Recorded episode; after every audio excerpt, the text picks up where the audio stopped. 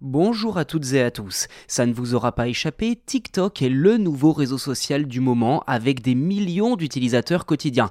Bon, ça fait quand même plusieurs années, mais il faut quand même noter que les adolescents et les jeunes adultes le privilégient beaucoup plus que les autres. Ceci dit, il semblerait que les personnalités politiques aient elles aussi succombé à cette tendance, au point que la Commission européenne a interdit fin février à ses 32 000 employés l'usage de cette application, et ceci pour des raisons bien précises notamment diplomatiques.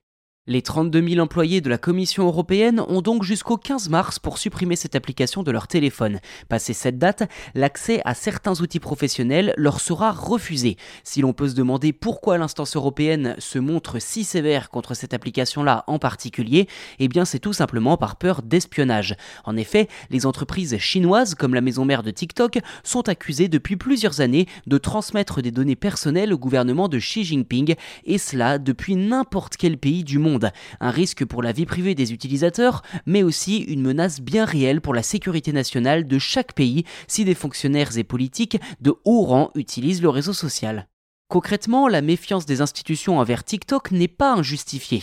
ByteDance, la maison mère de TikTok, possède en effet un historique douteux sur la question des données personnelles. L'entreprise a en effet reconnu avoir transmis des données d'utilisateurs européens vers la Chine en 2020. Révélation suivie deux ans plus tard par une affaire d'espionnage de journalistes du magazine Forbes qui enquêtait alors sur l'application. La décision de la Commission européenne n'est pas passée inaperçue du côté de TikTok, déclarant, je cite, Nous la croyons erronée et fondée sur des idées fausses, une réaction qui prête à sourire malgré le sérieux de la situation.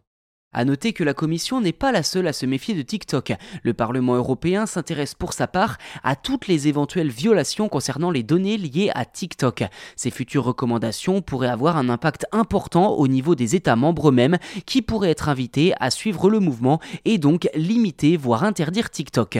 Côté américain, le Congrès et de nombreux États ont déjà proscrit à leurs employés l'utilisation de cette application.